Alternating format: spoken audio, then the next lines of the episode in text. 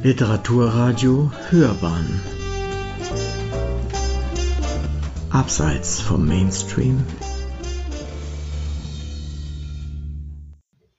Julia Benner ist ähm, seit Oktober 2015 Juniorprofessorin für neuere deutsche Literatur, Kinder- und Jugendliteratur und Medien am Institut für deutsche Literatur der Humboldt-Universität zu Berlin. Ähm, einer, ein großer ihrer Schwerpunkte ist eben auch die Kinder- und Jugendliteratur und Medien des 19., 20. und 21. Jahrhunderts, Konstruktionen von Kindheit und Jugend, aber auch Exilliteratur und Intersektionalität. Ähm, sie hat ähm, auch ähm, Erfahrungen mit äh, Sammlungen, Sammlungen der Sammlung Jürgen Seifert, äh, historischer Kinder- und Jugendbuch äh, und hat ja auch äh, gemeinsam mit Heinrich Detering den roten Wunderschirm herausgegeben ähm, und hat äh, unglaublich viel, also ich, ich erwähne jetzt nur einige ihrer zahlreichen Publikationen, zum Beispiel äh, die Monographie Federkrieg, Kinder- und Jugendliteratur gegen den Nationalsozialismus oder mittelalterliche Stoffe in Kinder- und Jugendliteratur. Und sie äh, ist auch ähm, mit Herausgeberin, Redakteurin des KJL und der KJL und M äh, Zeitschrift und hat da einige Bände herausgegeben. Ähm, Wilhelm Haafs ist Professor für Sprach- und Literaturwissenschaften an der Ludwig-Maximilians-Universität in München.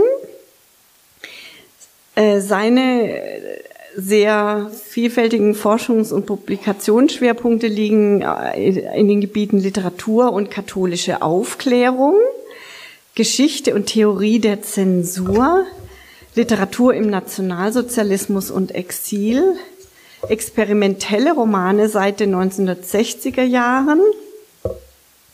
Und er hat zahlreiche Aufsätze ähm, veröffentlicht zu Autoren vom 18. bis 21. Jahrhundert, zum Beispiel zu Friedrich Schiller und seiner frühen Publizistik, zu Thomas Mann, Wolfgang Köppen, Helmut Heisenbüttel, Daniel Kehlmann. Ähm, was äh, auch eine große Besonderheit ist und was wir bestimmt auch äh, in dem Vortrag ähm, erfahren werden, ist, ist seine Buch- und ähm, sein Buch- und medienwissenschaftlicher Schwerpunkt.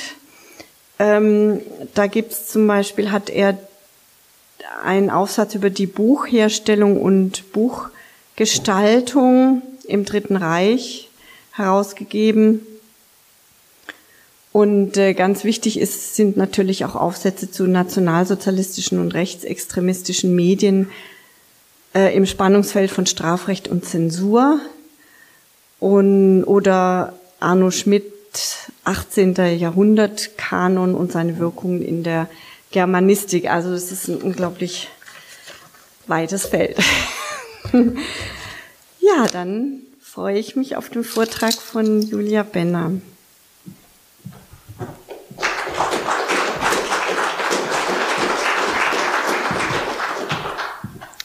Vielen lieben Dank für die nette Vorstellung.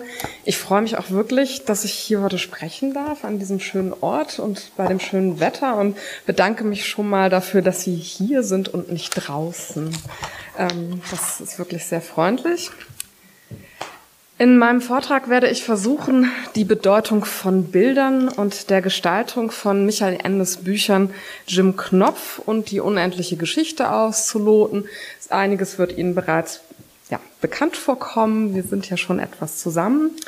Und dabei werde ich mich auf die Ausstattung der jeweiligen Erstausgaben konzentrieren und demonstrieren, wie das Wechselspiel zwischen Buchgestaltung und Text, also zwischen Text und Peritext, werkpolitisch eingesetzt wird und dabei die Autorinszenierung unterstützt.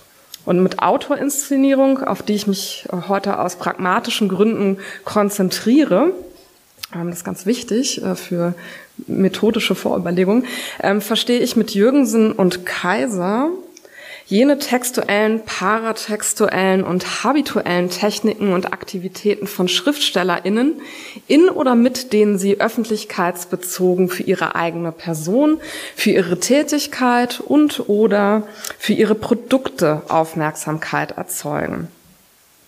Primär möchte ich also verdeutlichen, wie sich Michael Ende mit Hilfe von Bildern in bestimmten Diskursen und Traditionszusammenhängen positioniert, sich als ein bestimmter Typ Kinder- und Jugendbuchautor inszeniert und Aufmerksamkeit auf seine Bücher zu erzeugen versucht.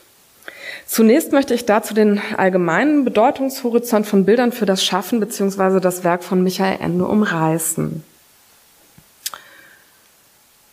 Michael Ende, das haben wir schon gehört, äh, war der Sohn des oftmals als Surrealisten bezeichneten Malers Edgar Ende, was für dieses Thema eben nicht unerheblich ist, denn damit geht eine frühe und langjährige Auseinandersetzung mit bildender Kunst einher, was beispielsweise in den Gesprächen über Edgar Ende erkenntlich wird, die unter dem Titel Archäologie der Dunkelheit veröffentlicht wurden. Und heute Morgen haben wir ja auch zu Edgar Ende schon einiges gehört, so dass ich hier ein bisschen abkürzen kann.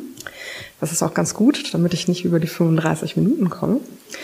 Ähm, Michael Ende betonte immer wieder, der Sohn Edgar Endes zu sein und er nutzte seine Herkunft, um sich im literarischen Feld zu positionieren, sich von anderen AutorInnen abzuheben. Und Ende inszenierte sich als Künstler und, und übernahm damit nicht den Lehrer- oder Elternhabitus vieler anderer Kinderbuchautoren seiner Zeit.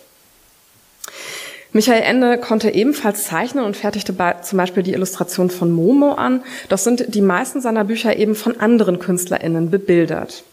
Illustrationen waren ihm stets wichtig, da er Text und Bild zusammendachte und die Bedeutung von Bildern für die Rezeption ähm, erkannte. Und das zeigt sich zum Beispiel in seinen Kindheitserinnerungen, wenn er beispielsweise schreibt, Zitat, es war in meiner Kindheit vor allem die von Doré illustrierte Bilderbibel, die mich tief beeindruckte. Damit hebt Ende eben die Bedeutung ähm, der Illustration für seine eigenen Leseerfahrungen als Kind hervor. Und in seiner Funktion als Kinderbuchautor unterstreicht er durch eine solche Äußerung die Relevanz von Illustrationen für die Kinderliteratur im Allgemeinen und positioniert sich gleichsam als Autor, der das Buch als ja, Gesamtkunstwerk, wenn man so möchte, betrachtet und das Objekt bzw. Medium Buch eben wertschätzt. Bilder spielen aber auch in Michael Endes Texten eine große Rolle. Verbale und piktorale Bilder werden proleptisch eingesetzt und dienen der Figurencharakterisierung. Neben vielen anderen intertextuellen Verweisen, über die wir schon viel gehört haben, also auf mittelalterliche, antike, romantische Stoffe zum Beispiel, sind auch zahlreiche Anspielungen auf die bildende Kunst zu entdecken, worüber Sebastian Meschenmoser allerdings sehr viel besser sprechen könnte, als ich es kann. Am deutlichsten werden diese Anspielungen auf Malerei wahrscheinlich in dem Kapitel Das Bergwerk der Bilder in der unendlichen Geschichte. Und hier eben der Sebastian Meschenmoser. Äh, in diesem Bergwerk gibt es zum Beispiel rätselhafte Bilder mit Zitat Uhren, die wie weicher Käse zerflossen oder Gliederpuppen, die auf grell beleuchteten menschenleeren Plätzen standen. Ähnlich wie in diesem Bergwerk der Bilder werden intertextuelle Referenzen auf Literatur und Kunst in Michael Endes Texten, also vergraben könnte man so nennen, und wie Hock und Neumer feststellen, geht die Nähe zum Bild bei Michael Ende aber sogar noch weiter. Michael Ende dachte in Bildern und Szenen, Worte waren seine Pinsel. Optische Täuschungen faszinierten ihn, er setzte sie in Sprachbilder um und so weiter. Dieses Denken in Bildern wird erneut im Bergwerk der Bilder deutlich, in dem nicht nur die Kunst vergangener Zeiten, sondern auch die vergessenen Träume der Menschen in Form von Bildern lagern. Wenn, wie Christine Lötscher schreibt, pardon, das Zauberbuch und damit die unendliche Geschichte tatsächlich als Zitat Metapher für das kollektive Gedächtnis herhalten kann, dann ist das Bergwerk der Bilder der Teil dieses kollektiven und auch des individuellen Gedächtnisses, der nur noch unbewusst oder latent vorhanden ist. Und dann ergibt es gleichsam Sinn, dass in diesem Bergwerk nicht irgendwelche Bilder, sondern vornehmlich solche, die verstörende Traumszenarien und Kindheitserinnerungen zeigen, deponiert sind. Erinnerung funktioniert in der unendlichen Geschichte also in Bildern. Und diese Erinnerungsbilder können wieder ausgegraben werden.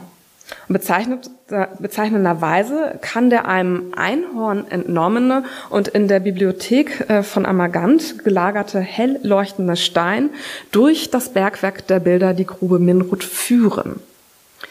Bücher und Bilder sind also eng miteinander verzahnt. Bücher können in der unendlichen Geschichte helfen, die Erinnerung äh, zu reaktivieren, latentes und verdrängtes Wissen, wie eben auch die Kunst vergangener Zeiten wieder zutage zu fördern. Und darüber hinaus verdeutlichte Ende an verschiedenen Stellen immer wieder, dass Bilder eine herausragende Bedeutung, Bedeutung für die Entstehung seiner Texte hatten.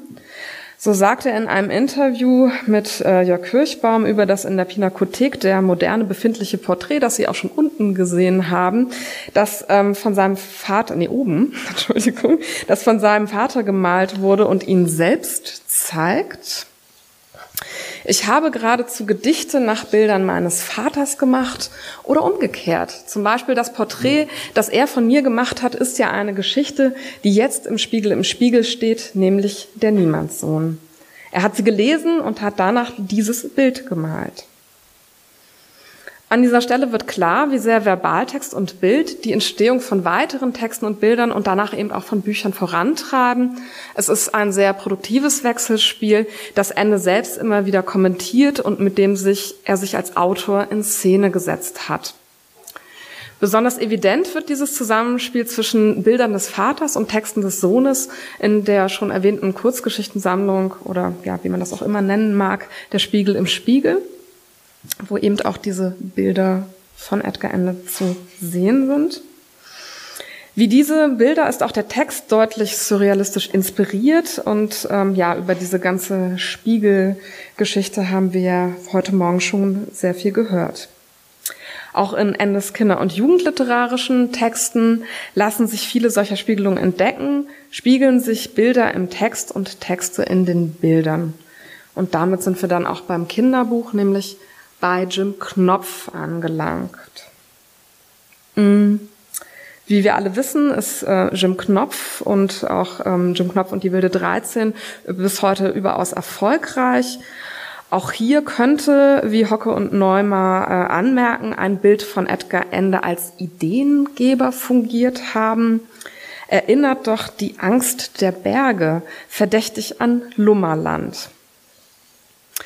Bezeichnend ist außerdem, dass Ende in seinem unfertigen Typoskript mehrfach Anmerkungen zu Bildern und zur Typografie gemacht hat. Also Bildelemente dachte er auch hier von vornherein mit.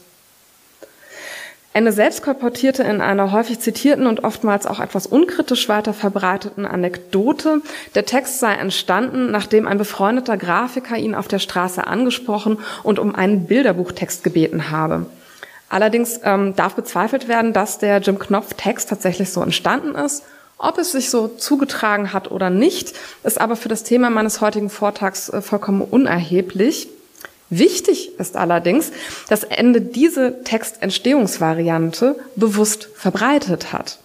Und damit inszeniert er sich erneut als Autor, dessen Texte sich eben von Bildern leiten lassen. In der Erstausgabe tauchen jedenfalls nicht die Bilder des ominösen Grafikers auf. Vielmehr sind es die Zeichnungen von äh, Franz Josef Tripp, die es eben in das Buch geschafft haben, wie wir wissen. Ähm, ähm, und durch den Briefwechsel zwischen dem Thienemann Verlag und Ende wird deutlich, dass Ende und Tripp über den Verlag zusammengekommen sind. Tripp war also nicht dieser mysteriöse Grafiker, und Ende fütterte den Verlag in Person der damaligen Leiterin Lotte Weidbrecht äh, mit einem Brief, äh, in einem Brief damit an, dass das bayerische Fernsehen sein Manuskript als Serie veröffentlichen wollte, wie in Birgit, Birgit Dankerts Biografie zu lesen ist. Es sollte laut Ende eine gezeichnete Geschichte, also eine Animationsserie werden. Erneut ist bedeutsam, dass Ende bei der ersten Kontaktaufnahme mit seinem späteren Verlag die Bedeutung von Bildern, also der Illustrationen und der ähm, potenziellen Zeichentrickserie für das äh, mögliche Buch herausstellte. Und wie aus dem Briefwechsel hervorgeht, schlug Ende daraufhin den Illustrator von Ottfried Preußlers Die kleine Hexe beziehungsweise den von Erika Lillecks Feuerfreund vor. Beides waren derzeit sehr erfolgreiche Bücher und dafür verantwortlich dürften auch ähm, die Illustrationen gewesen sein, sodass hier durchaus ökonomische bzw. marktstrategische Überlegungen eine Rolle gespielt haben dürften. Die kleine Hexe wurde von Winnie Gebhardt Geiler, der Feuerfreund von ähm, eben von Franz Josef Tripp, illustriert und äh, Weidbrecht ähm, empfiehlt dann eben Tripp als Illustrator. Doch diese brieflich belegte Variante der Entstehung ergibt sich allein eben aus diesem Archivmaterial. In den 1960er Jahren wurde die Zusammenarbeit zwischen Autor und Illustrator medial anders kolportiert, wie bei Miriam Steinhauser nachzulesen ist. Steinhauser zitiert in ihrer Dissertation von Jim Knopf bis Hotzenplotz die Kinderbuchwelten des Franz Josef Tripp, einen Artikel aus dem Weser-Kurier von 1961, in dem es vom Briefwechsel abweichend heißt, als man, ähm, na nun, als man Michael Ende ähm, hier verlagseigene Bilderbücher vorlegte, aus denen er sich einen Zeichner aussuchen sollte, tippte Michael genau auf den Mann, der schon vorher beim Lesen des Manuskriptes erklärte, das muss ich illustrieren. So fanden Dichter und Maler in Seelenverwandtschaft. Der im Weserkurier beschriebene Prozess der Illustratorensuche stellt sich also anders dar, als aus dem Briefwechsel hervorgeht. Und daraus lässt sich schließen, dass es sich hier erneut um eine selbstbewusste Inszenierung handelt. In der öffentlich verbreiteten Version wird das Verhältnis zwischen Autor und Illustrator als harmonisch dargestellt. Ende und Trip bestimmen allein, wie das Buch publiziert wird. Der Verlag scheint bei diesem Prozess weitestgehend unbeteiligt zu sein. Maler und Autor werden hingegen als Seelenverwandte beschrieben und ihre Beziehung damit geradezu überhöht. Und diese Inszenierung ist wichtig, um den Kunstcharakter des Buches öffentlich hervorzuheben, um eben zu verdeutlichen, dass es sich bei Jim Knopf um ein Kunstwerk mit ästhetischem Anspruch handelt. Die ökonomische bzw. marktstrategische Komponente der Illustratorenauswahl wird hingegen heruntergespielt. Jim Knopf war bekanntlich beim Publikum sehr beliebt, wurde aber von einigen der entsprechenden FachwissenschaftlerInnen bekanntermaßen zunächst geschmäht. Ja, ich erzähle das jetzt nochmal. Ähm, die Lese- und Literaturdidaktik griff seit Ende der 60er Jahre Jim Knopf immer wieder an. Und das lag vor allem daran, ähm, dass eben ähm, diese Kritik auch vom Kinderbuch forderte, um das jetzt mal so ganz grob zusammenzufassen, dass es sich stets mit der Wirklichkeit und den sozialen und politischen Verhältnissen kritisch auseinanderzusetzen gelassen habe. Und Kinderliteratur sollte dementsprechend auf keinen Fall Fluchtlektüre sein, sondern vielmehr nützlich. Ähm, Jim Knopf und nach ihm äh, anderen Büchern Endes sowie Fantasy generell, wenn man das als Fantasy bezeichnen möchte, wurde jedoch oftmals unterstellt, eben Fluchtlektüre zu sein. Der Idee von Immersion gemäß tauchten dann eben die Lesenden in fantastische Welten ab und setzten sich mit den sozialen Verhältnissen nicht mehr kritisch auseinander, sondern verlören sich ganz in einer Fantasiewelt. Otto F. Äh, Gemelin äh, nannte Jim Knopf in seinem Buch Böses kommt aus Kinderbüchern beispielsweise Sekunde. Manchmal hängt er etwas. Ähm, Genau, Zitat, eine Geschichte voll monströser Geschichtsklitterung, die überall und vor allem im kaiserlichen China spielt, als sei dies ein Land ohne historische Probleme. Also kurz gesagt, er hält diesen Text für reaktionär. Die Kritik an der äh, China-Darstellung mehr oder weniger aufgreifend änderte Michael Ende den Namen China in Mandala. Die äh, Darstellung der Chinesen und Chinesen bzw. Mandalianer blieb jedoch äh, ansonsten gleich.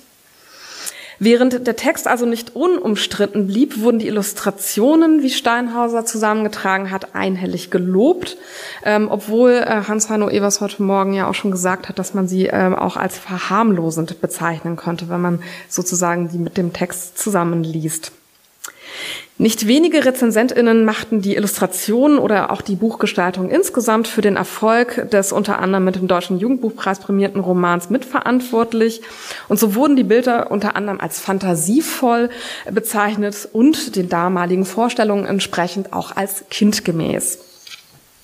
Allerdings möchte ich argumentieren, dass diese Illustrationen auch mit dazu beigetragen haben, dass Jim Knopf eben in dieser besagten ähm, ja, Debatte über Rassismus in Kinderbüchern so heiß diskutiert wurde, also im Zielfeuer dieser Debatte stand.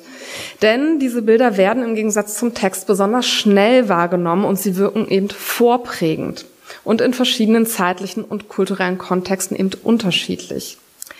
Die Darstellung der Figur Jim Knopf steht in einer Tradition von Bildern, die ihren Ursprung in den US-amerikanischen Minstrel-Shows haben, ähm, in denen weiße SchauspielerInnen mithilfe eines sogenannten Blackface AfroamerikanerInnen entwürdigend und erniedrigend darstellten.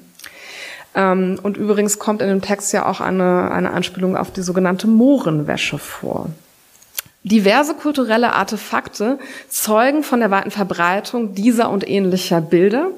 Für die Kinderliteratur sind dabei besonders die sicherlich noch bekannten zehn kleinen Negerlein-Bücher von Bedeutung, die auf einem Minstrel-Lied mit dem Titel Ten Little Engines von Septimus Winner ähm, basieren. Diese Bücher waren gerade in den 50er und 60er Jahren in Westdeutschland sehr weit verbreitet und Tripp greift hierauf, äh, wenn auch sicherlich unbewusst, zurück. Wie auch bei Julia Voss nachzulesen ist, war in dieser Zeit und in diesem Land keine Sensibilität für solcherlei stereotype Bilder, die einem im Alltag überall begegneten, vorhanden. Und auch die wissenschaftliche Beschäftigung damit, also dieser ähm, Turn sozusagen, war damals noch nicht etabliert und so wurden Darstellungen wie diese selten hinterfragt. Also ich möchte damit sagen, Tripp hat sich mit diesen Bildern Sicherheit nicht mit Sicherheit nicht bewusst in einen rassistischen Traditionszusammenhang eingeschrieben. Das ändert allerdings nichts daran, dass diese Bilder in diesen rassistischen Traditionszusammenhängen gelesen werden können. Auch das macht im Übrigen die Auseinandersetzung mit Illustrationen beziehungsweise Bildern so wichtig. Und an dieser Stelle wird auch deutlich, dass mit Illustrationen auch unerwünschte Zusammenhänge provoziert werden können, die in öffentlichen Diskursen zwar auch auf den Autor zurückfallen, jedoch nicht als Selbstinszenierung des Autors zu begreifen sind. Zwischen Selbst- und Fremdinszenierung zu unterscheiden kann sich aber gerade mit Blick auf solche interikonografischen Verweise teilweise als sehr schwierig gestalten. Also das wäre vielleicht zu diskutieren. Für unser Thema ist aber besonders interessant, wie Tripp die Autorfigur, also eine auf den empirischen Autor Michael Ende verweisende Figur, in die Bilder hineinzeichnet. Und relevant ist hier in erster Linie das Epilogbild des zweiten Bandes von Jim Knopf. Die Autofigur ist hier von hinten zu sehen, ähm, wie er mit einem großen Federkiel an einem kleinen gedrechselten Tisch schreibt und dabei Lukas gleichend Pfeife raucht. Über ihm sind gerahmte Bilder von Jim und Lukas sowie ein Schild, auf dem spiegelverkehrt Michael und nicht spiegelverkehrt Ende zu lesen ist. Und da haben wir es eben wieder, dieses Spiegelmotiv. Das ist überall. Ähm, Ende verweist dabei sowohl auf den Autorennamen als auch auf das Ende des Buches. Die verschiedenen Ebenen der literarischen Kommunikation werden durch dieses Bild verwischt, indem die Autorfigur eben auf den empirischen Autor referiert und gleichzeitig auf die Hauptfigur verweist. Steinhauser konstatiert zudem, dass das durch das besagte Epilogbild, ähm, Zitat, die Mehrstimmigkeit, die sich im Zusammenspiel von Text und Peritext und durch die multiple Autorschaft ergibt, negiert bzw. auf eine Autofigur fokussiert wird. Tripp weist hier letztlich Ende die alleinige Autorschaft zu, indem er ihn als Autorfigur abbildet und unterläuft damit die Grenze zwischen den Werkanteilen. Also da sie von der Illustration auch ausgeht, würde sie sagen, dass es hier eine Co-Autorschaft gibt. Gleichzeitig, so möchte ich behaupten, ist aber dieses letzte Element von Jim Knopf eben ein Bild, das offensichtlich von Tripp gezeichnet ist. Die Zeichnungen sind also besonders prominent eingesetzt und zudem wird durch das Epilogbild suggeriert, dass die Autorfigur bzw. der Autor beim Schreiben erneut auf Bilder zurückgreift, denn an der Wand hängen ja gerahmte Bilder der beiden Hauptfiguren. Bislang konnten wir also feststellen, dass Ende große Aufmerksamkeit darauf legte, wie die Texte bebildert wurden. In seinen Selbstäußerungen hob er die Bedeutung von Bildern immer wieder hervor und unterstrich dabei, dass es oftmals Bilder waren, die den Ausgangspunkt seiner Texte markierten. Er nutzte Bilder und die Auseinandersetzung mit ihnen auf vielfältige Weise zur Selbstinszenierung und auch der Illustrator Tripp beteiligte sich an diesem Spiel. Durch das Epilogbild werden die verschiedenen Ebenen der literarischen Kommunikation verwischt. Der Autor spiegelt sich als gezeichnete Figur in einem fiktionalen Buch. Die Grenze zwischen Fiktion und Wirklichkeit verschwimmt, wie auch die Grenze zwischen Autor und Illustrator und die Grenze zwischen Text und Bild. Und das wird nicht nur mit Blick auf das Epilogbild deutlich, wie Steinhauser argumentiert, sondern auch in dem Bild von Edgar Ende und in dem Band Der Spiegel im Spiegel, wie dann eben auch in der unendlichen Geschichte. Die unendliche Geschichte ist für das Thema Grenzverwischung natürlich besonders interessant, weil hier eine weitere Spielweise von solchen metafiktionalen und vor allem metaleptischen Prozessen im Zentrum steht, taucht der Protagonist doch im wahrsten Sinne des Wortes in eine von ihm gelesene Gesch äh, Geschichte ein. Der dickliche und von seinen Mitschülern gemobbte Bastian Balthasar Buchs zieht sich mit einem mysteriösen Buch, das er einem nicht weniger mysteriösen Buchhändler abgeluchst hat, auf den Dachboden seiner Schule zurück, um es in Ruhe zu lesen. Und in einer Form, wie äh, Sonja Klimek es nennt, absteigende Metalepse, gerät er dann in das Buch, in die unendliche Geschichte eben hinein. Die Bedeutung von Illustrationen wird im Buch und im Text an vielen Stellen offenkundig. So beginnt die Geschichte mit einem Bild, genauer gesagt mit einem Spiegelbild. Antiquariatinhaber Karl Konrad Koriander ist darauf zu lesen. Für Sabine Wilke ist dieses Schild als Signatur einer verkehrten Welt zu verstehen, doch halte ich diese Bezeichnung für wenig zutreffend, denn die gesellschaftlichen Verhältnisse werden in Fantasien nicht verkehrt und ins Groteske oder Absurde überführt, sondern vielmehr in das Gewand einer mit der Primärwelt eng verbundenen Sekundärwelt äh, gesteckt. Es handelt sich vielleicht um eine Spiegelwelt, die dazu einladen soll, die Primärwelt zu reflektieren und neu zu erkennen. Schließt dem Knopf auf jeden Fall noch mit einem spiegelverkehrten Bild, beginnt die unendliche Geschichte damit, so dass sich hier eine Werkstrategie abzeichnet. Die Bilder markieren gleichzeitig eine Begrenzung der Geschichte und eine Entgrenzung der Ebenen der literarischen Kommunikation. Die unendliche Geschichte ist zwischen 1977 und 1979 entstanden. Und zu Beginn des Jahres 1978 hat Ende begonnen, sich mit der Buchgestaltung auseinanderzusetzen und wendete sich diesbezüglich an Roswitha Quartflieg, die in, in einem entsprechenden Brief hält Ende fest, Zitat, es handelt sich dabei um eine Sache, bei der gerade auch die Typografie eine ganz entscheidende Rolle spielen wird. Ende dachte also schon weit vor Fertigstellung des Buches oder des Textes an die spätere Buchgestaltung. Quartflieg machte sich an die Arbeit und Ende zeigte sich von ihren Entwürfen begeistert. Beide waren sich einig, ein Buch in Zauberbuchoptik schaffen zu wollen, das jedoch nicht im Retro-Stil gestaltet sein sollte. So, da. Genau, hier waren wir und das werde ich mal kurz überspringen. Aus dem Briefwechsel geht weiterhin äh, hervor, dass es Quartflieg war, die nicht nur die Idee zu den Majuskeln ähm, beziehungsweise den späteren äh, ganzseitigen Initialen, sondern auch zur zweifarbigen Schriftgestaltung hatte. Wie Edgar Ende und Tripp trug die Illustratorin Quartflieg also in entscheidender Weise zum fertigen Buch und, so möchte ich behaupten, zum Erfolg desselben bei. Im Text der unendlichen Geschichte wird das geheimnisvolle Buch, das ja ebenfalls die unendliche Geschichte heißt, genau beschrieben. Beim ersten Wahrnehmen des Objekts richtet Bastian seine Aufmerksamkeit zunächst auf die Buchgestaltung, was eben die Bedeutung derselben auch nochmal unterstreicht. Der Einband war aus kupferfarbener Seide und schimmerte, wenn er es hin und her drehte. Beim flüchtigen Durchblättern sah er, dass die Schrift in zwei verschiedenen Farben gedruckt war. Bilder schien es keine zu geben, aber wunderschöne, große Anfangsbuchstaben. Als er den Einband noch einmal genauer betrachtete, entdeckte er darauf zwei Schlangen, eine helle und eine dunkle, die sich gegenseitig in den Schwanz bissen und so ein Oval bildeten. Und auf diesem Oval stand in eigentümlich geschlungenen Buchstaben der Titel, die unendliche Geschichte. Deutlich wird also, dass der Text nach den Ideen der Buchgestaltung entstanden ist und umgekehrt. Ende änderte die entsprechenden Passagen, nachdem klar war, wie die Ausstell Ausstattung aussehen wird. Also auch hier ähm, handelt es sich um eine ähm, Buchentstehung im Wechselspiel zwischen Illustratorin und Autor. Durch den raffinierten selbstreferenziellen Kniff des Buches im Buch gerät man als Leserin also in die Situation, die Ähnlichkeiten mit der von Bastian aufweist, ähm, die im Tienemark Thienemann Verlag veröffentlichte ähm, Buchausgabe ist in roten Stoff gefasst, die Schrift ist zweifarbig und es gibt eben diese großen Buchstaben, ähm, so dass also man einfach ähm, ja, als Leserin in die ähnliche Situation gerät wie Bastian. Die Gestaltung spiegelt also die eigene Lesesituation und umgekehrt. Und das wurde in allen Rezensionen, die ich aus den Jahren 1979 und 1980 sichten konnte, auch kommentiert.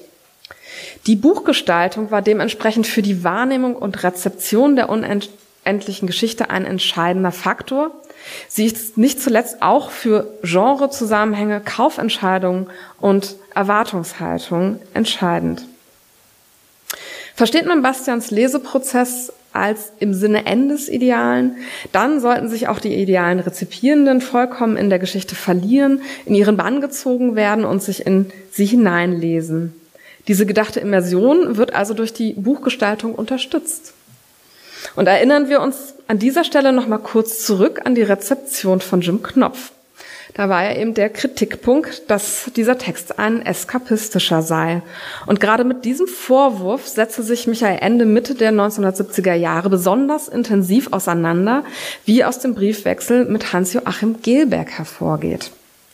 Unmittelbar nach dieser Auseinandersetzung mit Gelberg ähm, beginnt Ende mit der Arbeit an der unendlichen Geschichte und diese Auseinandersetzung mit dem vermeintlich richtigen Weg, den die Kinderliteratur einschlagen soll, fließt produktiv in die Entstehung dieses Buches ein, wie unter anderem Alfred Clemens Baumgärtner feststellt. Der Text provoziert also, dass die KritikerInnen Eskapismus schreien, denn Bastian ist ja geradezu ein Paradebeispiel für die Flucht ins Buch. Er rennt davon, er setzt sich erstmal mit seinen Problemen nicht auseinander, sondern sucht Heil in dem nächstbesten Roman, der ihn sogleich vollkommen in den Bann schlägt. Gleichzeitig wird die von den ideologiekritischen Eskapismusvermeiderinnen geforderte sozialrealistische Kinder- und Jugendliteratur, die eben zur kritischen Selbstreflexion anregen soll, im Text abqualifiziert. Ähm, er mochte keine Bücher, in denen, also Bastian mochte keine Bücher, in denen ihm auf eine schlecht gelaunte und miesepetrige Art die ganz alltäglichen Begebenheiten aus dem ganz alltäglichen Leben irgendwelcher ganz alltäglichen Leute erzählt wurden. Davon hatte er in Wirklichkeit ja genug. Wozu sollte er auch noch davon lesen? Außerdem hasste er es, wenn er merkte, dass man ihn zu etwas kriegen wollte. Und in dieser Art von Büchern sollte man immer mehr oder weniger deutlich zu etwas gekriegt werden. In dieser Passage geht Bastian und mit ihm der Text offensichtlich mit der sozialrealistischen Kinder- und Jugendliteratur hart ins Gericht. Den vermeintlichen, vermeintlichen Gegenpol bildet das Buch, äh, für das er sich entscheidet, die zur Immersion anregende, in scheinbar fremde Welten entführende Fantastik, die unendliche Geschichte. Christine Löscher folgend lässt sich die unendliche Geschichte wie auch andere, Zitat, Zauberbuchromane auch als Antwort der Kinder- und Jugendliteratur auf mediale Bedrohungsszenarien lesen. Zitat Ende. Und zu diesen medialen beziehungsweise auch genrebezogenen Bedrohungen gehörte in den 70er Jahren neben Comics und Fernsehen eben auch die Fantasy-Literatur, also alles, was als Massenliteratur verschrien wurde und dem hier ein einzigartiges Buch für einen einzelnen Leser entgegengesetzt wird, wie auch Hans-Hanno Evers bemerkt. Die Lenkung der Lesart des Textes wird durch die Buchgestaltung also maximal unterstützt, denn auch hier ist ja alles auf diese Idee von Immersion angelegt. Und so legt die Buchgestaltung nahe, dass die Leserinnen des Romans von Michael Ende es Bastian gleich tun und selbst in der Geschichte versinken sollen. Michael Ende geht in der unendlichen Geschichte also offensiv, offensiv mit Kritik um und er nutzt sie, man könnte sagen, wie ein Popstar, ganz selbstbewusst zur Selbstinszenierung. Er stilisiert sich zum Gegenpol der sozialrealistischen Kinder- und Jugendliteratur und, wie es Kinder- und Jugendbuchautorinnen nun mal so gerne tun, zu demjenigen, der weiß, was der Nachwuchs gerne liest. Bei dieser Inszenierung greift er nicht allein auf seine Texte zurück, sondern nutzt sie wie ein Popstar eben auf äh, auch andere ähm, Medien und Kanäle. Und das sind neben Interviews vor allem Bilder. Mit dem Text, den Illustrationen, der Einbandgestaltung und der Typografie der unendlichen Geschichte setzt Michael Ende ein Statement. Er kommentiert seine Zeit und vor allem die Kinderbuchkritik und inszeniert sich als vielleicht auch missverstandener Künstler. Wie Heidi Lexe ausführt, geht damit auch eine Ästhetisierung des Romans und eine Ästhetisierung des Leseprozesses und zwar eine Ästhetisierung des immersiven Lesens mit den heißen Herzen einher. Wie auch die Illustration von Jim Knopf sind der Text und die Bilder der unendlichen Geschichte also im Kontext ihrer Zeit zu verstehen. Gleichzeitig sprechen die Bebilderungen offenbar noch heute viele Menschen an und sind dementsprechend überzeitlich wirksam, wenngleich das zumindest mit Blick auf Jim Knopf vielleicht auch problematisiert werden kann. Bilder, so hat sich herausgestellt, sind für Michael Ende Einfluss, Ideengeber und Denkgerüst. Das drückt sich aus in intertextuellen und interikonografischen Referenzen, in einer visuellen Sprache und in der Konzeption des Buches nicht nur als Text, sondern als ja, Gesamtkunstwerk. Michael Endes Texte sind Erinnerungs, äh, erinnerungskulturelle und intertextuelle Palimpseste, in denen Verbaltexte und Bilder übereinander geschichtet sind. Es sind Bergwerke, in denen kulturelle Erinnerungsbilder wie in der Grube Minrut lagern. Als Rezipientin muss man, muss man erst ein bisschen graben, um die verschiedenen Bilder hinter den Bildern, die vielfachen Spiegelungen erkennen zu können.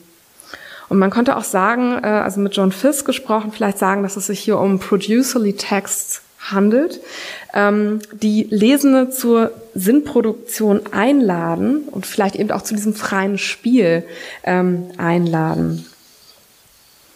Abschließend lässt sich konstatieren, dass Bilder für die textuelle, paratextuelle und habituelle Inszenierung von Michael Ende überaus relevant sind, wenngleich die unterschiedlichen Bilder und Bildreferenzen verschiedene Funktionen für das Werk und die Autorinszenierung haben. Ein besonderer Schwerpunkt liegt erstens auf der konzeptuellen Entstehung des jeweiligen Buches als an alle Sinne appellierenden äh, Mediums. Mm, und zweitens auf, die, auf der Verwischung der Ebenen der literarischen Kommunikation. Ähnlich wie bei Popmusik liegt der besondere Reiz von Michael Endes Büchern darin, dass man sich als Rezipientin fragt, welches piktorale oder verbale Bild auf ein außertextuelles Gemälde referiert, wo die Grenze zwischen Fiktion und Wirklichkeit verläuft und wie viel von Michael Ende in den einzelnen Figuren steckt. Vielen Dank.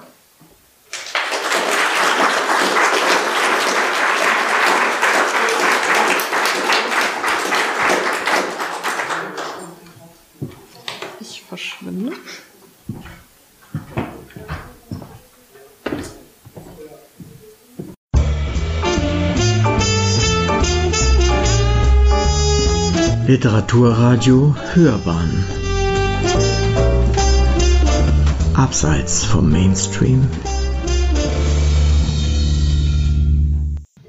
Ich habe eine interessante Gesprächspartnerin vor mir, nämlich Frau Professor Dr. Julia Benner. Und sie wird den Vortrag halten mit Michael Ende im Bergwerk der Bilder. Das sind visuelle Praktiken der Autorinszenierung im Jim Knopf und die unendliche Geschichte. Diese beiden Dinge kennen natürlich alle sehr gut. Und äh, ich frage jetzt nicht, was Sie uns vortragen wollen, das hören wir ja dann. Ich frage was anderes, nämlich, Warum beschäftigen Sie sich damit? Naja, also ich bin ähm, Kinder- und Jugendliteraturwissenschaftlerin. Das heißt, ich befasse mich mit Kinder- und Jugendliteratur. Und da ist Michael Ende natürlich einer der prominentesten Autoren, ähm, die wir in Deutschland so haben, auch international. Äh, eben einer der erfolgreichsten, bekanntesten Kinder- und JugendbuchautorInnen ähm, aus Deutschland und die Texte werden breit rezipiert, wurden in ganz viele Medien übertragen, in ganz viele Medien adaptiert und ja, das ist eben etwas sehr Bekanntes und eben deshalb auch wichtig. Das sind Texte, die von einer ähm, recht hohen literarischen Qualität sind und mit denen man einfach sehr viel als Literaturwissenschaftlerin anfangen kann. Und die sind sehr interessant und vielfältig ja. Helfen Sie mir nochmal bei dem, damit kann man was anfangen. Ich bin äh, Naturwissenschaftler, also zwar genau wie Sie Wissenschaftler, aber von einer ganz anderen Ecke kommt. Was meinen Sie mit, mit den Texten kann man aus Ihrer Sicht etwas anfangen? Ja, also ich bin Literaturwissenschaftlerin und keine Literaturdidaktikerin. Das heißt, mich interessiert weniger, wie mit diesen Büchern äh, sozusagen ähm, umgegangen wird im Zusammenspiel mit Kindern und Jugendlichen, sondern ich schaue wirklich sozusagen, wie sie funktionieren, wenn man so möchte. Also mich interessiert, wie die aufgebaut sind, wo sie sozusagen, wo bestimmte Denkstrukturen herkommen, auf welche vorgängigen Texte und Bilder sie zurückgreifen, also sozusagen in welchem historischen Rahmen die entstanden sind und äh, eben solche Dinge, die jetzt ähm, andere Forscher zum Beispiel mit Goethe auch interessieren. Und da bietet ähm, Michael Ende mit seinen Texten relativ viel, also eine relativ große Oberfläche. Sie kennen sicherlich auch Kinderbücher, die sehr einfach gestrickt sind, wo man natürlich auch als Literaturwissenschaftlerin was zu sagen kann, aber gerade zum Beispiel auch in Seminaren fällt das vielen Menschen schwer, da irgendwie zu einem sehr einfach gestrickten ABC-Buch beispielsweise ähm, sozusagen etwas zu finden, womit man ja arbeiten kann, was, wo man tiefergehend interpretieren kann. Und bei Michael Ende ist relativ deutlich, dass der eben zum Beispiel auf vorgängige Texte aus der Romantik, ähm, zum Beispiel Verweis oder auf mittelalterliche Stoffe, auf Bilder oder auch auf ähm, Orte, an denen er gelebt hat. Und da kann man sehr gut mitarbeiten oder man kann sich die Räume anschauen oder die Zeitstrukturen. Man kann sozusagen schauen, wie er mit philosophischen Texten umgegangen ist. Und das sind so Dinge, die mich dann interessieren. Mhm. Also auch sowas wie seine Handbibliothek. Ja, sowas ist natürlich auch interessant. Also auch wie jemand gearbeitet hat, wie diese Texte entstanden sind, wie sie vielleicht überarbeitet worden sind, wer da, wer da beispielsweise, also die Lektorin oder ähm, die Illustratorin in dem Fall, wer da zum Beispiel ähm, ja Einfluss genommen hat oder Dinge verändert hat, wie sich dieses Zusammenspiel gestaltet, also wie so eine Textgenese eigentlich funktioniert. Das ist auch sehr interessant und für die Kinder- und Jugendliteratur bislang sehr wenig äh, beachtet worden, was einfach auch an Strukturen liegt. Also Kinder- und Jugendliteratur wurde sehr wenig gesammelt von Bibliotheken. Ähm, das hat erst sehr spät angefangen, also während ähm, die von mir sogenannte Erwachsenenliteratur ja in Bibliotheken äh, schon sehr früh gesammelt wurde, hat man bei Kinder- und Jugendliteratur erst relativ spät damit angefangen. Genau das Gleiche passiert halt eben mit Archiven. Hier in der Internationalen Jugendbibliothek liegt zum Beispiel ein Teilnachlass von Michael Ende, was sicherlich auch der Grund dafür sein wird, warum diese Tagung hier stattfindet. Aber es ist eben zum Beispiel nur ein Teil. Andere Teile des Nachlasses liegen irgendwo anders Marbach, auf der Welt, in Marbach mhm. oder in Japan oder der, ja, ein, der eine auch, ja. oder andere Brief liegt sicherlich auch noch bei einer Privatperson zu Hause. Und ähm, auf solche Archivbestände greift man natürlich als philologisch arbeitende Literaturwissenschaftlerin gern zurück, um dann halt auch irgendwie zeigen zu können, ähm, wie, wie das entstanden ist, wie jemand gearbeitet hat und was da alles äh, bei der Entstehung von Literatur mit hineingewirkt hat. Und das sind eigentlich ganz wichtige Bestände und von solchen Beständen im Bereich der Kinder- und Jugendliteraturforschung haben wir bislang einfach sehr wenig. Also da, da besteht noch sozusagen ein Mangel. Ähm, und ähm, das, ich finde das ganz wichtig, da auch darauf hinzuweisen, dass wir solche Archive eben auch brauchen und auch Bibliotheken brauchen, damit wir überhaupt Material haben, um zu arbeiten. Mhm. Also ich habe mich neulich mal mit der Leiterin dieser Einrichtung unterhalten über Digitalisierung von äh, Büchern.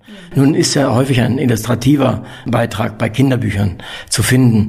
Also ist das manchmal ein bisschen aufwendig und nicht so ganz einfach.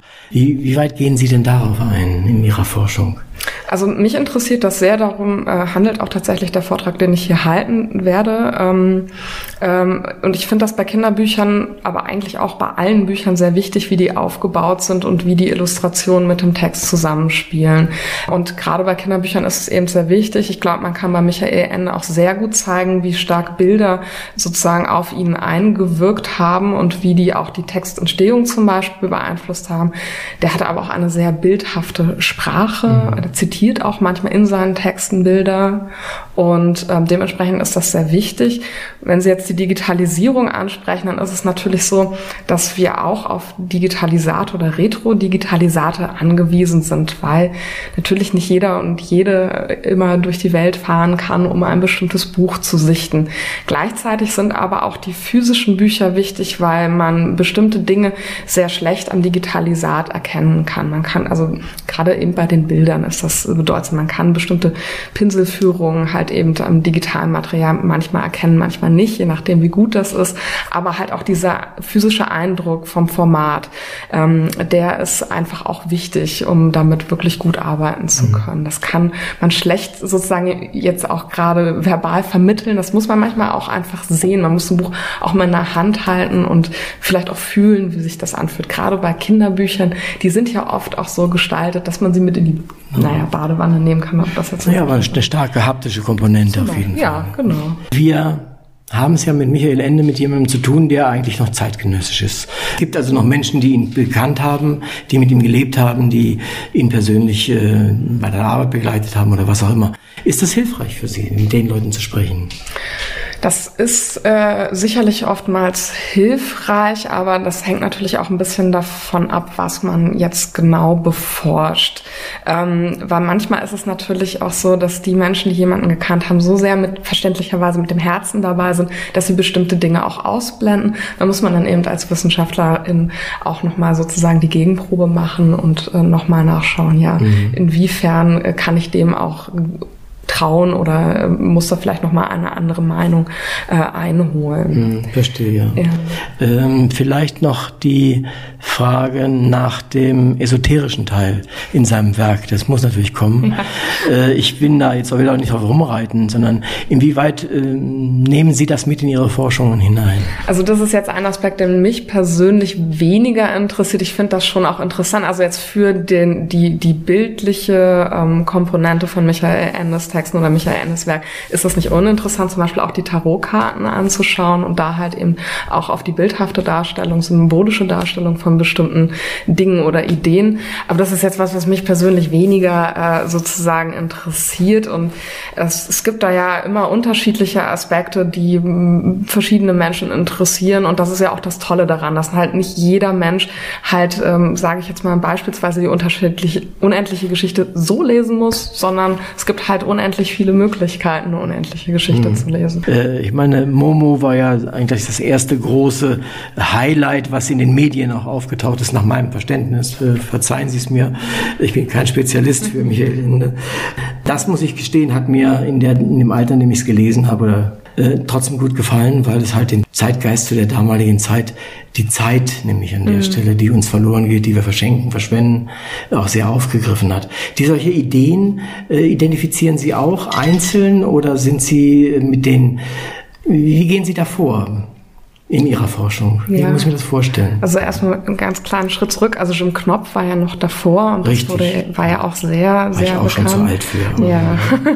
also ähm, eigentlich ist es ja weniger so, dass ich jetzt sozusagen umfassend Michael Ende beforsche und jetzt Michael Ende Forscherin bin, sondern ich behandle dann zu einzelnen ja, Anlässen, beispielsweise in Seminaren oder okay. bei Tagungen einzelne Bücher mal. Und Momo finde ich auch sehr interessant und ich finde, das ist auch ein, ein äh, Buch, was heute wieder sehr aktuell ist, gerade weil eben diese Zeitproblematik da äh, so manifest ist. Und wir leben ja gerade im Moment auch wieder in einer Zeit, in der sich viele Menschen gehetzt fühlen, das Gefühl haben, einfach nicht genug Zeit für äh, all die Dinge, die wichtig sind im Leben zu haben. Und da ist das natürlich ganz interessant. Ähm, ich werde das auch im, im Sommersemester im Seminar behandeln. Ähm, und ja, das ist zeitphilosophisch äh, kann man da sicherlich viel mitmachen. Da gibt es auch viele Beiträge schon zur Zeitphilosophie und Momo. Ja. Also das wird sicherlich ein Teil auch der Tagung sein. Äh, ich bin jedenfalls sehr gespannt auch auf Ihren Beitrag. Ich danke mich recht herzlich für das Gespräch, wünsche Ihnen viel Erfolg für Ihren Vortrag. Ich sprach mit Frau Professor Dr. Julia Benner und bedanke mich für das Gespräch. Vielen herzlichen Dank auch.